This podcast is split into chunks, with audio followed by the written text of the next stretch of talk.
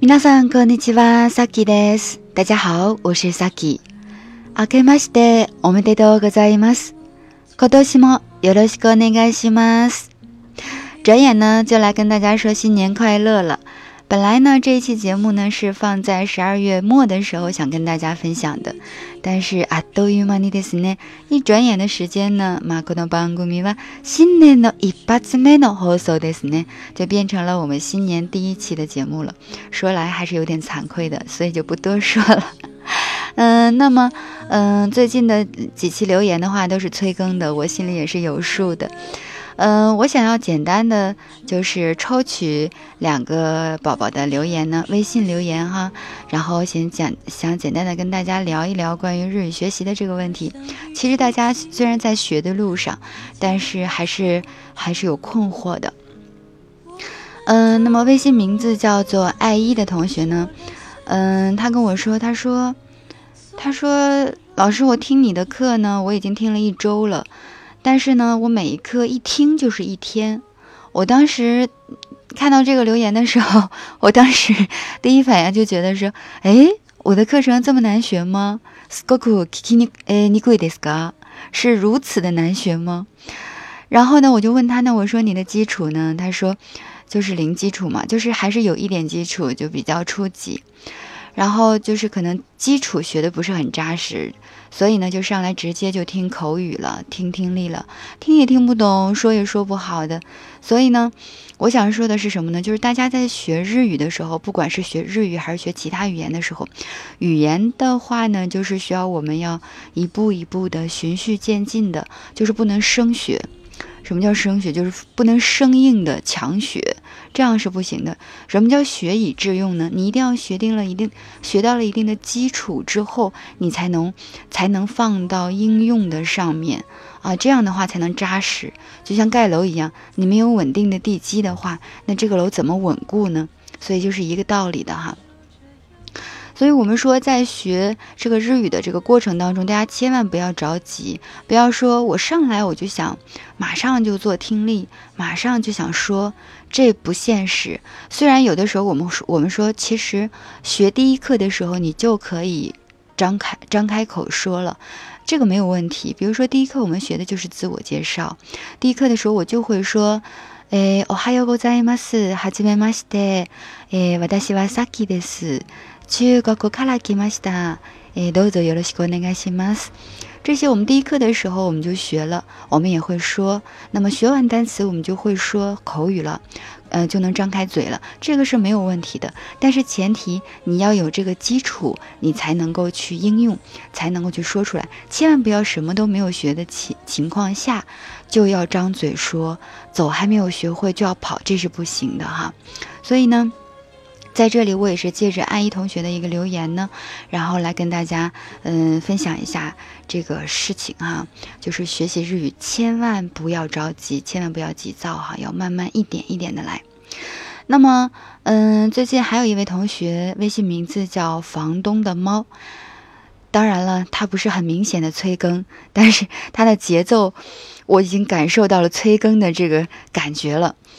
他说：“老师，其实。”那个有的时候可以讲一讲，呃，就是偶尔来一期讲干货什么的，比如说，呃，语法的学习方法呀，比如说口语的练习方法呀之类的。其实我在想，说我每一期的节目难道不都是干货吗？难道我哪一期的节目不是干货吗？嗯，实际上他讲的可能就是我们每期讲的都是就是知识点，可能没有给大家讲关于这个学习方法、学习方式该如何去学的这样的一个问题哈。所以呢，也借着这个机会呢，我想要在这一期当中跟大家分享一下关于这个我们该怎样去学啊学这个日语哈。嗯，那么还有一个同学呢，微信名字叫做 Lay，是个片假名啊，叫做 Lay 哈，特别 fashion 的一个名字。说老师除了喜马拉雅之外的话呢，还有什么样的平台可以听到你的课程呢？就是感觉喜马拉雅的课程太少了。其实人家就没有，就是直接说说老师你的这个课程为什么更新的这么慢？人只是没有直说而已，人家只是说的比较委婉，当然我心里明白了。所以呢，他说这个的时候呢，就我就想了，也想到了一个问题。我把我往期的这个零基础，就是从零开始的课程呢，然后一直到四级的，也就是嗯 N 四的这个水平的课程，系统的课程都统一的整理了一下，都整理好了以后呢，我会在之后的这个嗯公众号。估量日语这个公众号当中，会把这个课程的链接放在公众号里面。如果有需要的同学的话，可以到里面去选择。根据你自己的基础，比如说你是零基础，或者其实你的五级课程已经学习完了，或者说四级课程已经学习完了，你想要拿我的课，拿我的这个系统的课程呢，去做一个复习，或者做一个。嗯，就是零基础到四级的这样一个打基础的学习的过程，也可以的。就是你可以根据你自己的情况，嗯，零到四级的这样的一个课程是我上直播课的时候录制下来的，所以呢，讲里面讲的这个内容是很细致的，所以大家可以根据自己的级别来进行选择。那么我们来回到我们的主题当中哈，我们今天想给大家说一下，如果我们学日语的话，我们应该怎样去进行会比较好？效果上来说的话会比较快，但是你说快的话呢，我们也没有捷径。捷径是什么呢？就是不断的练习。繰り返して繰り返して練習して、きっと大丈夫ですね。就是一定是可以的，就没有问题了。所以繰り返して繰り返して。 不断的重复，不断的重复。那么这个重复的方式是很重要的，不是机械的重复，一定要有这个有有的放矢的、有方式的去进行，这样才效率才能高。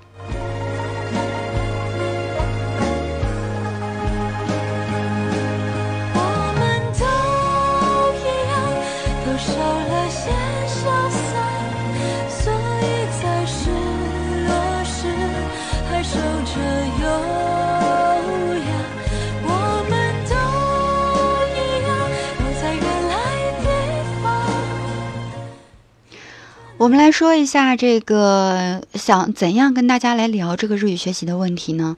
其实我推荐大家的方式就是能通过听这一个动作来完成，来解决单词语法和阅读的问题。怎么样来通过听这一个动作来解决其他的所有问题呢？为什么要从听着手呢？其实大家平常在学习的过程中用的都是传统的方式，就是看单词、背单词、看课文、背课文，或者说呢看单词学语法，然后呢看课文，都是这样的一个传统的方式。平常最少做的就是什么？听。最少做的就是听，所以我们在这个环节上是最弱的。那么，如果我们学的时候从听开始的话，那你就会发现，实际上从听开始，你的效率就非常的不一样了。你通过听这个过程，这个过程是什么呢？比如说，我们在听一个东西的时候，在这个东西我们是未知的情况下，那我们就会先盲听。盲听就是我什么都不看，我只听。这个材料我只听，那么我会把我所听到的单词或者是句子给抄写下来。我听到什么我就抄写在本子上。那么可能我抄写下来的东西都是零零散散的，不要紧，听到多少就写多少。盲听第一第一个环节，盲听的话，最多的话不要超过三遍。如果你超过三遍了之后，你会发现其实你的大脑是不适应的。换句话说，你可能已经腻了。就挫败感就上来了，所以就不要更多的盲听。盲听到第三遍的时候，你要看一下你记下了多少东西，然后呢，转过头来马上就去看原文，嗯，就不要听了。盲听三遍之后就停了，停了之后これでですね，これで啊，ここでですね，就到这停了之后呢，就要去看原文。看原文的时候，你就要看一下原文当中的那些。 就是句子啊、词啊什么的，你是不是写对了多少？去核对一下你刚刚写的内容和原文的内容。在你核对的过程当中，其实就是对单词和语法的进一步的记忆，对对它进一步的去了解。我举个例子哈，为什么要让大家不断的熟悉，以致了解，并且刻在脑子里，而不让大家背？举个例子，比如说大家在上学的时候，上学的时候，比如说每个班级可能有四五十个同学。那么这四五十个同学，你怎么可能通过一两天的时间就记住呢？但是终有一天你会把全班所有同学都记住的。为什么呢？比如说你找这个同学借了一块橡皮，对吧？然后呢，你找那个同学呢又借了个铅笔刀，然后又找那个同学借了个借了张借了一张纸。那在这个过程当中呢，有借有还，就发生了一些故事。对吧？你不断不断的在跟他发生故事的时候呢，也就是不断的加深你记忆的时候，就是最后呢，就应了那句话：想忘记都很难了。这是我们高中老师说的。我们高中老师特别喜欢说一句话，就是记得扎实了之后。那将是你的痛苦，想忘记都很难。所以这个这个境界怎么能达到呢？这个境界就是我们不断的加深我们脑中的记忆，深刻了以后想忘都很难了，就已经习惯了。所以，我们听力这个也是这样的一个方式，就是盲听之后，你在就是我们刚刚说，你已经在核对词的过程当中，核对的时候其实已经是一遍记忆了。那么把这一遍记忆。哎，已经把这个过程走完了以后呢，你已经进行了一次性的记忆，然后其实你核对完了以后呢，然后你再通篇的看一下你听力的全文的部分。看全文部分的时候，你肯定要从第一个词开始，每句话每句话去看，每句话是什么意思。如果单词不会去查单词，语法不明白去查语法点，把所有你不明白的，通过你自己的努力都去查对了以后，标在上面，又开通过查，通过写啊，然后这样又进行了一次记忆。那么，当你把这一段内容都梳理明白了以后，都理解意思了以后，你要进行一个句子的分析。大家一定要注意我说的这个过程哈，就是听起来的时候可能比较繁琐，但其实你做熟悉了以后，比如说你做了两遍、三遍了以后，你会发你会发现，哎，这个过程给我带来的成就感是不一样的。那么整整篇的这个内容，这段话的内容你已经都理解了以后，你进行句子的分析，你要给它剥洋葱式的去分析。那么在分析句子这一块的话，从简单句到长难句的这个分析，我们在这个系统的课程当中会有详细的讲到，所以大家在学的过程当中也会慢慢的学会。那么分析句子也是一块一块的，都是有句群的，一块一块分析好了以后，你听听力就非常容易了。啊，所以你要知道啊，定语管的是哪一块核心的词，那么哪一块是一堆儿的，所以你这个时候听听力的时候就容易了。那么，当你把所有的这段话的内容都、所有的意思都理解了以后，你再把这个书扣下啊，再把这个内容背过去，扣下，然后再去听。你再去听的时候，恐怕已经。大不相同了，跟你刚才听的那个效果是完全不一样的了。这个时候你的成就感就大大的提升了。但是由于它的速度很快，所以你可能在听的时候还会落下一些词或者是句子，可能还是跟不上的。所以这个时候呢，我们就要进行第三个环节。刚才第一个环节是盲听，第二个环环节是要梳理文章的内容。那么第三个环节是什么呢？第三个环节就是你要跟读。跟读是什么意思呢？因为你刚才梳理完内容之后再听的时候，你会发现速度又成了你的问题。那么速度怎样来提升呢？就是要通过跟读的这种方式。跟读的话呢，实际上就是影子读法，这个是我们其实在学同声传译的时候会学到的一个学习方式。但是它应就是适用于我们学语言的。呃，所有级别哈，就是从初级开始就适用这种方式，这种方式学习的速度是最快的，效果是最明显的。所以这种效这个影子学习法应该怎样来进行呢？就是呢，大家把刚才已经熟悉了的内容，已经呃所有的含义都已经分析透了的内容和你已经还有你的听力拿在一块儿，然后呢，你一边听，然后一边跟着读。照着稿子跟着读，照着稿子跟着读，那可能你一开始的时候还是读的不顺，所以一直到什么时候、什么情况呢？就是一直到你读的顺，你可以先一句一句跟着读，就是。呃，播放一句暂停，然后读一句；播放一句暂停，然后读一句。这个过程呢，是纠正你的语音语调的过程，也是你在熟悉这个语感的这样的一个过程。当你的语感熟悉上来了以后，你的语音语调纠正对了以后，听力自然就能听出来了。这是一个因果关系啊。如果有的同学这个里面就产生了一个什么问题呢？有同学就说说老师，是不是我平常学这些单词都比较老啊？日本人是不是都不用啊？不是这样的，不是说不用，而是说他在说的时候。你没听出来，为什么呢？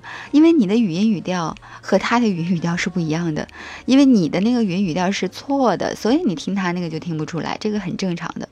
所以就说到这个问题呢，就是大家在学这个过程当中，在练习这个听读的过程当中，实际上就是一个语音语调熟悉的过程。啊，然后呢，在这个过程当中，你在跟读的跟读之前，如果跟不上，你就一句一句的练，一句一句的练，直到练得非常熟了，你开始跟着他，就是不按暂停键。就一直跟着他读。如果你第一句读完了之后，他第一句读完了，你第一句跟上了，那么就接着往下跟。如果其中有一句你没有跟上，不要停留在原句上，也不要按暂停，就把这句跳过去，直接往下跟，跳行跟，那都没有问题的。只要你达到那个速度，跟它保持一致。当你练到什么程度，这段话就可以停止了呢？当你练习到你从第一句开始跟，一直能跟到整篇文章结束，非常顺溜的能跟下来，这篇文章就可以停止了。那么这个效果最好的不是你照着稿子跟他读，全都能跟下来，而是说你把稿子放下，什么都不看。换句话说，闭着眼睛看着或者是看着墙，就单纯的听，然后能够跟他一直读下来。就是什么都不看的情况下，跟着他读，一直能读到最后，也不中间也不卡。这种情况下，那这这段话，我我认为你就可以放下了，你就可以作为你宝贵的财富放在你的这个啊这个某某的这个文件夹当中，作为你的历史记忆了。啊，所以呢，经过这样的一个过程的梳理的话呢，大家就慢慢的通过听力，通过对文章的，通过听力，呃，对听力原文的分析，这个时候你已经掌握了单词和语法，并且掌握了最地道的用法。然后呢，你已经通过跟读的过程当中，把听力和口语都解决了，语速也上来了，语调也对了，语感也上来了，一切问题都解决了。所以我们就说，通过听来。入口，嗯，来这个入口哈，然后呢，通过这这个入口进去了以后呢，通过这样一个流程走下来了之后，你会发现，哇，这个学习的效果是大不相同的。但是这个方式呢，听起来可能比较复杂或者比较细致，但你要尝试的过程当中，熟悉一两遍之后，完全就没有问题了。那么接下来的话呢，我们要简单的给大家来介绍一下各个级别应该采应该去采用什么样的学习资料会比较好一些。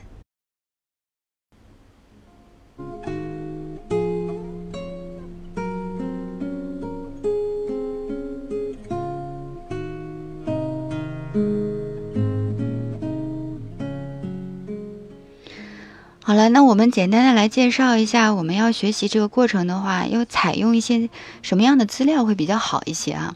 如果说现在你是零基础的情况下，或者说你已经你就是零到 N 五的这样的一个情况的话呢，不建议你去用一些高端的材料，比如说。嗯，N 五的真题呀，不建议用这些，建议大家用最简单的教材。大家不要瞧不上这样的教材。有同学很很多同学跟我说说，老师，我那个标日新呃中日交流标准日本语的那本书呢，我都已经看烂了。我说，那你记住了吗？没有，就是看烂了，不愿意看了。这个态度是非常不好的。你都已你都还没有记住最基础的，你就想跳跃。那那这样的话就没有办法往下走了，所以零到 N 五这个基础的话，还是建议大家用这个中日交流标准日本语的这个教材，打好基础还是非常重要的。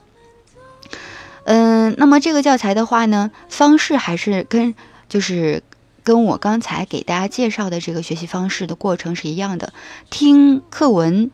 然后呢，进行分析课文，然后查这个课文的意思，把课文意思弄懂了以后呢，往下进行这个，呃，听读的练习，达到最终的，呃，这个理想的效果哈。那么这个是初级的这个材料哈，不建议用别的。嗯，其实一直到四级的这个。水平的话呢，都建议用这个新中日交流标准日本语。为什么不建议大家用那个大家日语呢？大家日语的话呢，非常偏口语化，也非常偏生活化。但是在就是系统学习的时候，是可以用那本书的，确实比较就新，内容也比较新。嗯，但是中日交流标准日本语的教材上的文章的话呢，它所覆盖的词单词和语法量会比较大，文章的内容会比较长，对话也比较长，所以这个我们适合我们去练习，嗯，就是听力呀，或者是这个阅读啊，就是阅读的分析啊，或者是就是口语啊的这个表达，所以比较适合这个。所以零到 N 四的这个级别都可以用中日交流标准日本语的这个教材。然后如果是三级的水平的话呢，其实建议大家用这一套教材，叫新完全掌握。新完全掌握的话呢，也嗯，它是什么特点呢？就是非常循序渐进的，由浅入深的，就是从简单到难的这样的一个慢慢递进的一个过程。所以大家会慢慢的适应它。学完了四级以后，到三级的过程的话。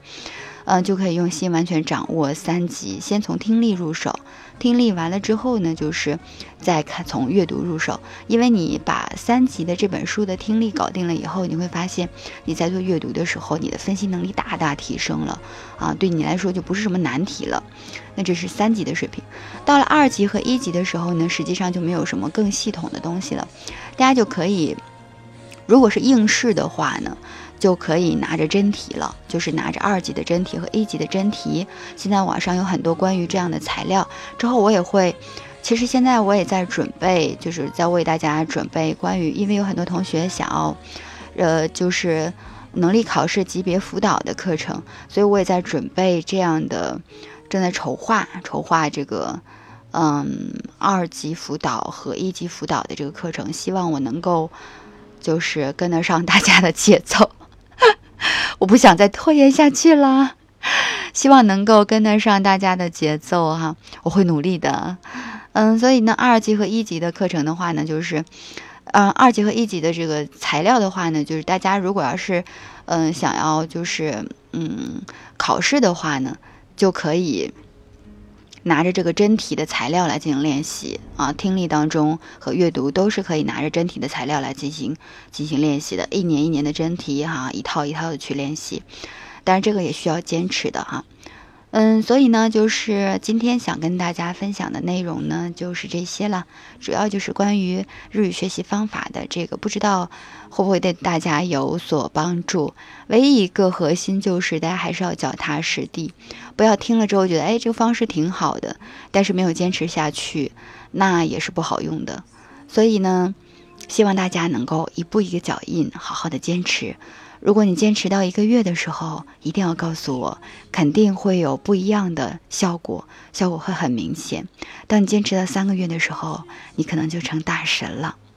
好了，今日はこれで皆さんお疲れ様でした。